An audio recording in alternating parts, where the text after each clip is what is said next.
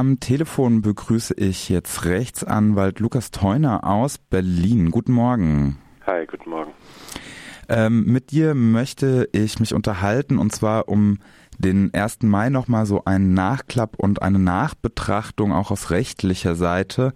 Ähm, der 1. Mai, traditionell ein Arbeiterinnenkampftag, ähm, wird viel mit linken Demonstrationen ähm, zelebriert, aber nicht nur Linke, sondern auch Rechte feiern diesen Tag. Ähm, so gab es auch dieses Jahr mehrere Demonstrationen, wenn auch sehr, sehr kleine, von den Nazis, unter anderem in Plauen, Siegen, Kreiswald und Essen, zwar mit hohen ähm, Auflagen und Teilnehmerinnenbegrenzung, aber sie konnten dann dennoch stattfinden. Anders sah das Ganze eben in Hamburg zum Beispiel aus, in denen sämtliche Demonstrationen ähm, verboten worden sind, aber eben auch in Berlin und in Frankfurt gab es ähm, ja Angriffe eben auf diese erste Mai-Demonstration und als Begründung wurde eben das Infektionsschutzgesetz äh, genutzt oder Nichteinhaltung der Infektionsschütze.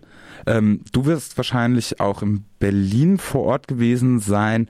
Wie, schätz, ähm, wie siehst du das rechtlich? Ähm, ist das ähm, okay gewesen zu sagen, da wurden äh, der Infektionsschutz äh, nicht eingehalten oder war da die Polizei, ähm, hat das als eben dankenden Vorwand genommen? Also genau, ich war vor Ort hier bei der 18 Uhr Demo und habe mir das Ganze auch angeguckt.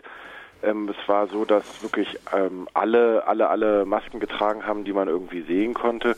Es war tatsächlich so, dass viel mehr TeilnehmerInnen da waren, als das prognostiziert war. Also man hat schon gesehen, der Bedarf ist da. Also es gibt irgendwie einen großen Unmut und es gibt irgendwie eine große Bewegung, die wirklich für radikale gesellschaftliche Veränderungen eintritt. Und das führte schon dazu, dass dort die Abstände von anderthalb Metern nicht immer eingehalten werden konnten. Also das muss man auch einfach so konstatieren.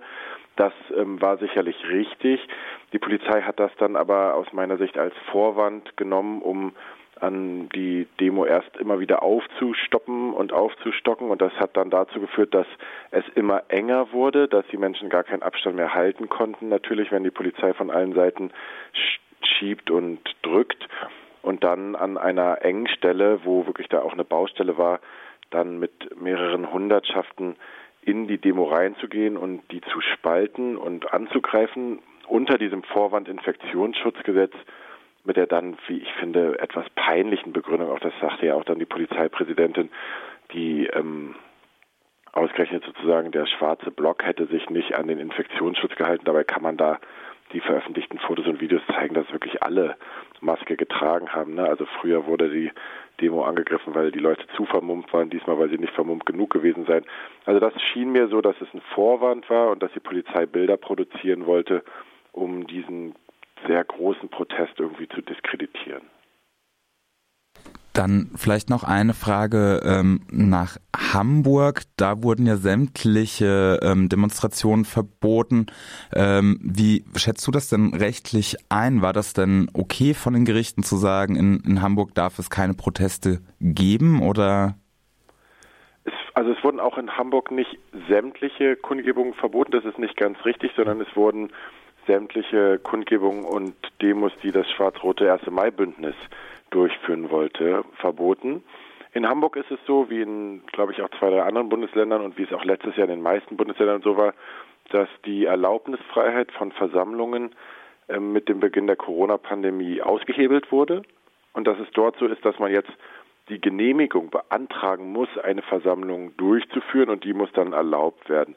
Also allein diese Regelung ist schon in keiner Weise mit dem Grundgesetz vereinbar. Das Grundgesetz geht davon aus, dass Versammlungen immer stattfinden können und dann im Ausnahmefall verboten werden können, wenn sie die öffentliche Sicherheit gefährden. Hamburg macht es andersrum und das ist aus meiner Sicht schon verfassungswidrig. Das Verwaltungsgericht hat gesagt, diese Frage, die lassen wir mal offen, die ist ganz schwierig zu beantworten, ob man sowas überhaupt darf als kleiner Landesgesetzgeber einer Hansestadt überhaupt das Grundgesetz umzudrehen. Das lassen wir jetzt mal offen, was ich auch sehr bedenklich finde, jetzt in diesem Eilbeschluss. Aber die haben halt gesagt, wir haben nur einen Tag Zeit und haben dann eben gesagt, ähm, naja, die Aerosolforscher sagen zwar, dass man sich draußen eigentlich nicht ansteckt, aber eigentlich heißt halt, es ist auch nicht ausgeschlossen und deswegen, weil es halt nicht ausgeschlossen ist, dürfen die erste Mai-Demos nicht stattfinden. Das finde ich, also insbesondere vor dem Hintergrund, wenn man sich anguckt, dass Geschäfte ja schon wieder aufhaben, also die, das Shopping-Erlebnis irgendwie gewährleistet wird und dort ja in den Innenräumen Ansteckungen erst recht nicht ausgeschlossen sind, ja, finde ich das irgendwie ein sehr komisches Verständnis von Grundrechten, dass man da so ein Shopping-Erlebnis priorisiert und sagt irgendwie Versammlung, also da, wo es wirklich um was geht, was wir wollen und brauchen in unserer Demokratie, die stellen wir hinten an und die dürfen hier nicht stattfinden. Ähm, Jetzt finde ich, hat das Ganze auch so einen Geschmack, dass teilweise mit zweierlei ähm, Maß gerechnet wird. Ähm, wir haben jetzt gesehen, vor allem ähm, um Hinblick oder den Link nochmal vielleicht zu Querdenken, Demonstrationen, die ja ähm, auch stattfinden, wie in Kassel, Stuttgart, wo mehrere Zehntausend kommen und das scheint ja dann weniger ein Problem zu sein. Ähm, kann man da sagen, dass da vielleicht auch mit zweierlei Maß gerade gerechnet wird? Also den Eindruck habe ich nicht mehr so richtig, muss ich sagen. Das war sicherlich am Anfang so, ja, dass diese großen Querdenken-Demos Stuttgart, Berlin, Leipzig einfach stattgefunden haben, dass die Polizei sich das entspannt angeguckt hat, mit den Leuten rumgeschäkert und gelacht hat, die alle keine Maske getragen haben. Der Wind hat sich in meinem, so wie ich das wahrnehme, jetzt auch, was die Rechtsprechung angeht, schon ein bisschen gedreht. Also da ist jetzt auch schon mehr Augenmerk drauf.